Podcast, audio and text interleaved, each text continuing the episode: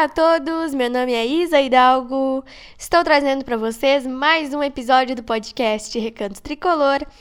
E hoje eu estarei repercutindo os jogos entre Grêmio e Ponte Preta e entre Chapecoense e Grêmio. Esses jogos são válidos pelo comecinho do retorno da Série B. O jogo contra a Ponte Preta aconteceu no sábado, dia 23 de julho, na Arena do Grêmio, e nós vencemos o time da Ponte por 2 a 1.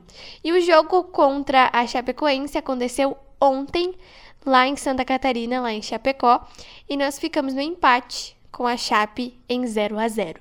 Além de estar falando sobre essas partidas, eu estarei fazendo a projeção do próximo jogo do Grêmio no Campeonato Brasileiro, que vai acontecer só no dia 5 de agosto, na sexta-feira da semana que vem, contra o Guarani de Campinas, lá em Campinas. E eu estarei falando um pouquinho também sobre as entrevistas coletivas do Roger Machado e do Denis Abraão no jogo de ontem contra a Chapecoense.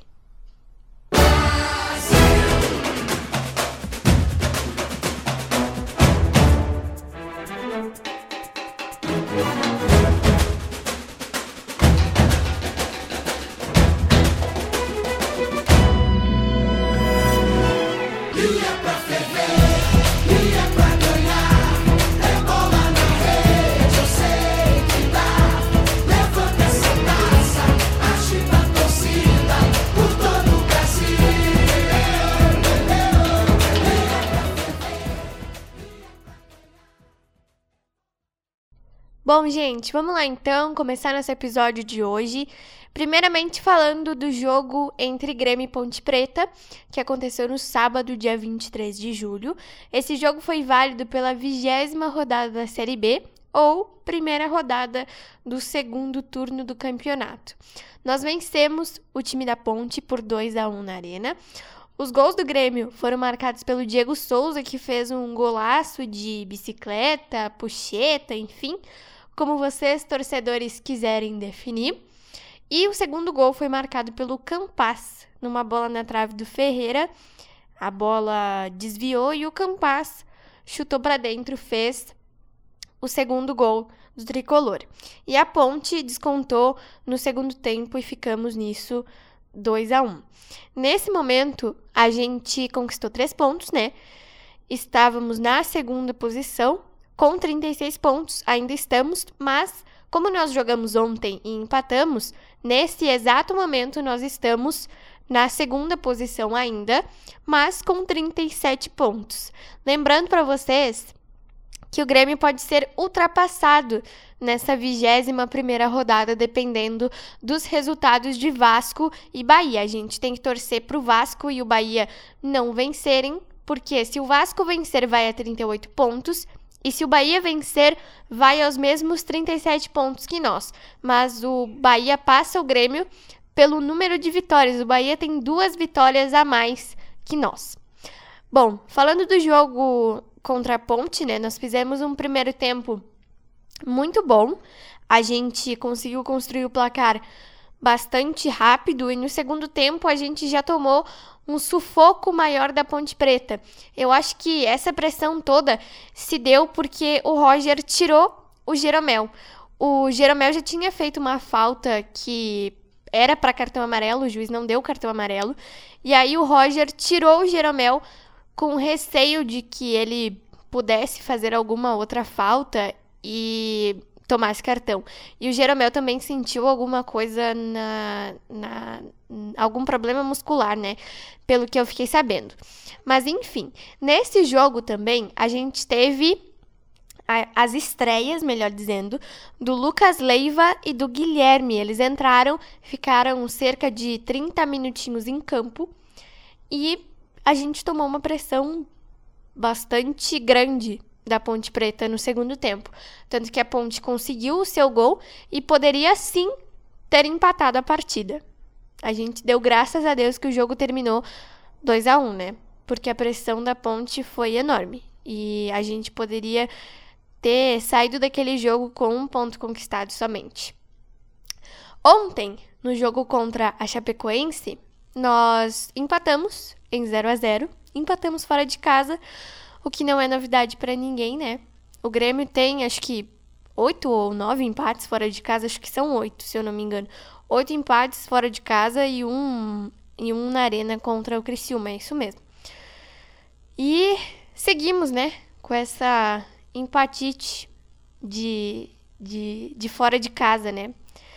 Eu li muitas, muitas opiniões de torcedores que o protocolo é ganhar em casa e o Grêmio formou o Simpof, que é o sindicato do pontinho fora. E é isso mesmo, né? Eu acho que essa questão aí do Grêmio com certeza é protocolar, né, gente? Porque não tem outra explicação. Cara, qual é a dificuldade do time de vencer fora de casa? A Chapecoense é a pior mandante do campeonato. A Chapecoense fez quatro gols em casa e tomou nove, gente. Caramba! Não era difícil de vencer. Mas talvez ter, a gente teve nesse jogo duas questões que provavelmente nos atrapalharam.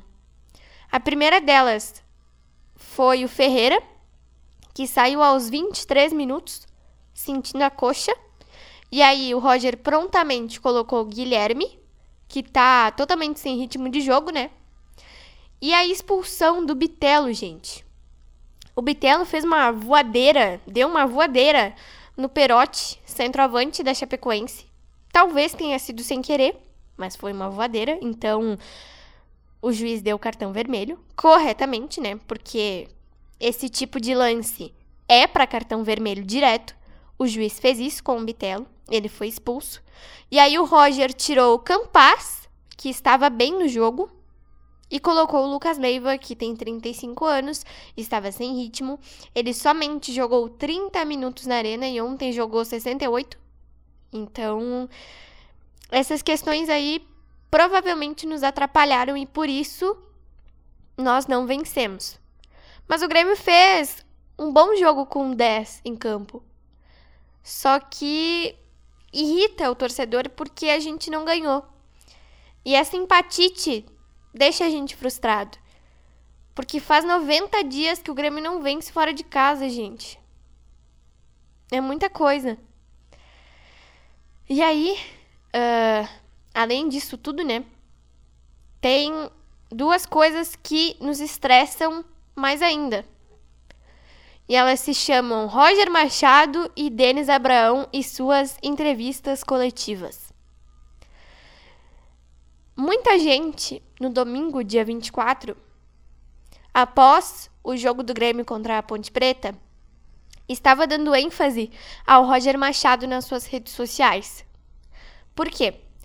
Porque o Roger estava reclamando que a torcida vaiou ele antes do jogo.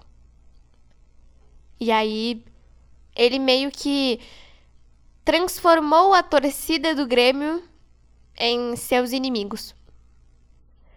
Gente, vocês vão me desculpar, tá? Mas eu discordo totalmente disso. Eu não dou razão pro Roger mas eu também acho que foi um pouco assim desnecessário essa parte da torcida ter vaiado ele. Porque se a gente for refletir um pouquinho, é o seguinte: a torcida criticou o Roger por não ter colocado o Lucas Leiva desde o início. Mas pensa só: se o Lucas Leiva fosse mal pra caramba no jogo, a gente ia criticar o Roger igual. Ai, porque o Roger tirou o Campas, que poderia ir bem, e colocou o Lucas Leiva, que foi mal. Com certeza a gente ia fazer isso. Porque o torcedor é disso. Então, foi uma atitude um pouquinho desnecessária. O Roger não é um bom treinador. Eu não, não gosto do trabalho do Roger hoje. Mas também não precisava reclamar da torcida, né? Então, essa história tem dois lados, sim. Eu discordo do que a torcida fez, mas eu também discordo do que o Roger fez. E ontem, ele comemorou o ponto que o Grêmio conquistou fora. Gente, não foi ruim. A gente poderia ter saído de Chapecó sem nenhum ponto. Saímos com um, mas de novo perdemos dois. e o Grêmio está a 15 jogos sem perder, ok. Mas vamos analisar o desempenho desses jogos. Por que, que o Grêmio joga bem em casa e não consegue fazer boas atuações fora? Isso não tem nenhuma explicação, gente. E aí o Roger vai para os microfones comemorar um ponto fora de casa. Cara, é muito desnecessário isso. E eu acho que ele tá muito abalado com as críticas. Na minha opinião, um treinador de futebol tem que saber lidar com os elogios e com as críticas. Todo mundo, na verdade. A imprensa, as pessoas que trabalham com isso, têm que saber lidar com os elogios e com as críticas.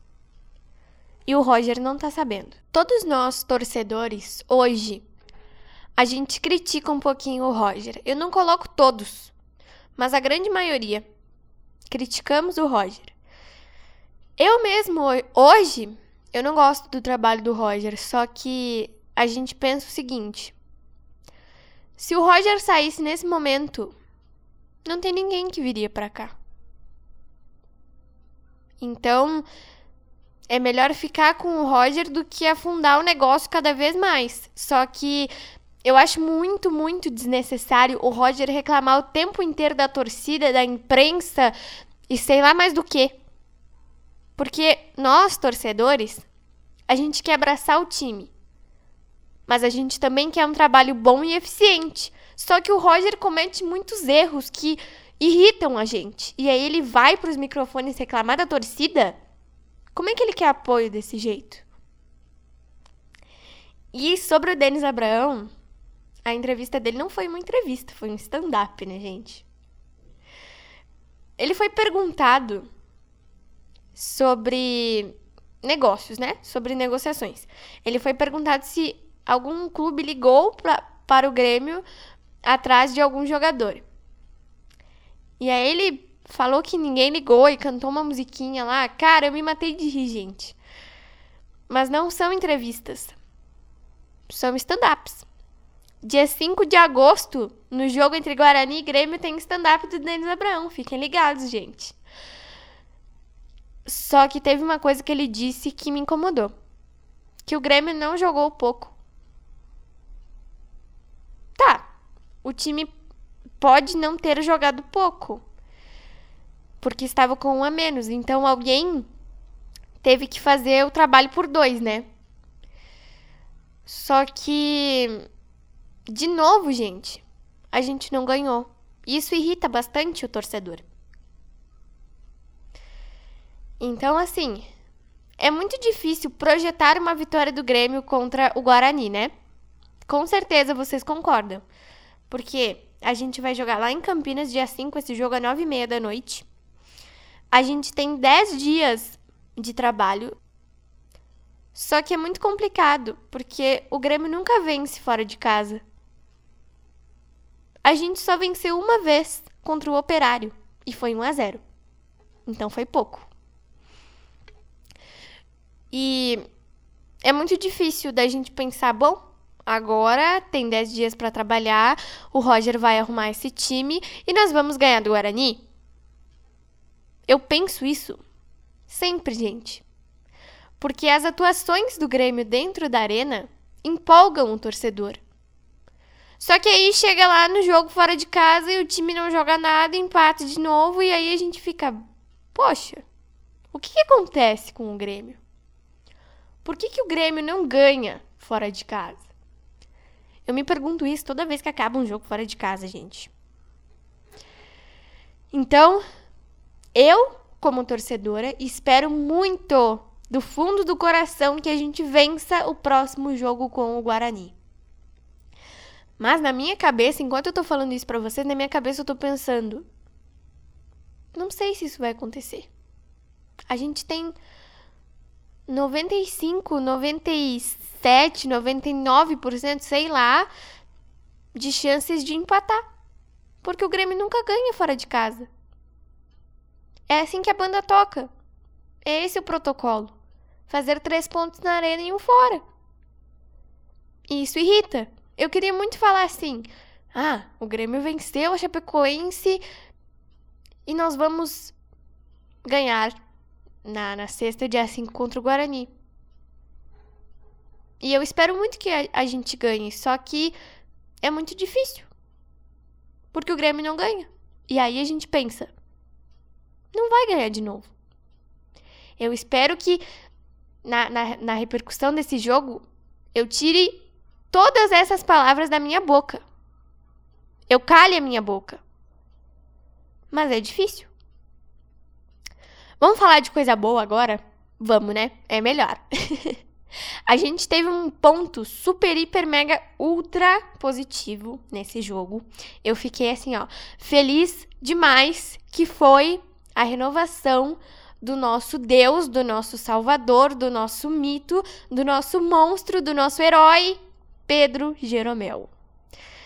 O Jeromel renovou automaticamente até o final do ano que vem. Isso é uma notícia maravilhosa pra gente, né? O Jeromel ontem foi o melhor em campo, de novo, né? Não é novidade para ninguém. E essa renovação foi assim, ó, uma, uma notícia que alegrou a minha noite, porque eu tava bastante incomodada com mais um empate fora de casa do Grêmio. Mas essa renovação do Jeromel foi super importante pra gente e me deixou muito feliz. É uma questão assim muito importante, porque o Grêmio sem o Jeromel não existe nesse momento. A gente viu no sábado, né, que o Roger tirou o Jeromel e o time mudou completamente de figura. Então, o Grêmio sem o Jeromel não existe hoje. Eu não sei, eu não consigo pensar como é que vai ser quando o Jeromel sair daqui. E eu não quero nem pensar nesse momento, né? Porque o Jeromel está renovado para o até o final do ano que vem. E é isso aí, temos que comemorar essa renovação, porque o Jeromel nesse momento é um dos jogadores mais importantes. Eu falo um dos, porque o Vijaçante é o outro. Porque o que o Vijaçante jogou no sábado foi algo descomunal. E ontem ele também foi bem. Só que ontem a gente teve essas duas questões que nos atrapalharam, né? Que foi a lesão do Ferreira, que eu espero que não seja nada grave e que ele possa estar no jogo sexta contra o Guarani, e a expulsão do Bitelo. O Bitelo sim não vai estar, eu só quero ver o que o Roger vai inventar e eu espero não me estressar com ele, porque, gente, é um estresse essas entrevistas. Ontem eu fui olhar só pra. só pra me estressar, né? Mas não tem como, gente. Não tem como olhar, sinceramente. É muito estresse. E ontem eu ouvi isso, eu ouvi uma coisa assim que me fez pensar. O Roger não se comunica com o torcedor.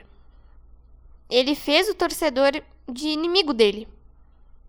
Ele fez a gente nós, torcida, os inimigos dele. Só que as entrevistas, elas são algo para o torcedor. A do Denis foi, tá, foi razoável, né, gente? Foi muito engraçada a entrevista do Denis. Mas a do Roger, sem condições. Só que é uma pena, né? É uma pena que as coisas tenham chegado a esse ponto. Então foi isso, espero muito que vocês tenham gostado desse episódio de hoje. Antes de encerrar, eu queria dar dois recadinhos. Um deles é o seguinte: uh, em algum episódio anterior que eu postei, eu disse que no mês de julho eu ia postar conteúdos especiais sobre as seleções, as seleções brasileiras masculina e feminina, né? Porque esse ano é de Copa do Mundo, enfim. Só que eu acabei não me planejando. Nós já estamos quase no final do mês de julho, né? Faltam quatro dias para acabar o mês. Eu acabei não me planejando. Nesse momento eu estou de férias da escola. Eu não me organizei, então os conteúdos acabaram não saindo. Mas em breve eles sairão, tá, gente? Eu acho que eu vou postar eles no mês que vem, no mês de agosto. Eu prometo para vocês que eu vou postar esses conteúdos porque eu também tô super ansiosa para fazer eles. Eu só não postei esse mês por uma falta de organização. E o outro recadinho é que a partir da semana que vem eu estarei fazendo conteúdos exclusivos só no meu Twitter. Para quem não me segue no Twitter, tem uh, o arroba na descrição do podcast e eu vou estar tá deixando aqui também. É arroba isa, underline hidalgo, com H, tá? Underline 14. Os números 1, 4. Repetindo, Isa, underline, Hidalgo, underline, 14. Me segue lá, porque a partir de semana que vem eu estarei fazendo uns espaços lá para interagir mais com vocês, falando de futebol, falando de Grêmio e de outros assuntos referentes a esse esporte que a gente ama muito. E agora, vamos ter que esperar mais um pouco para ver o nosso Grêmio de novo, né? Eu espero, gente, que eu retire tudo que eu disse aqui sobre nós não vencermos o Guarani. Espero que a gente volte melhor, que a gente vença, que dê tudo certo e que o Roger melhore essas entrevistas porque tá um negócio deplorável. Eu sei que vai demorar, talvez isso nem aconteça, mas enfim, são as minhas expectativas desse time que não ganha fora de casa e joga bem pra caramba em casa. Vai entender, né? Coisas do Grêmio. Um beijo e um abraço para vocês e até o nosso próximo episódio.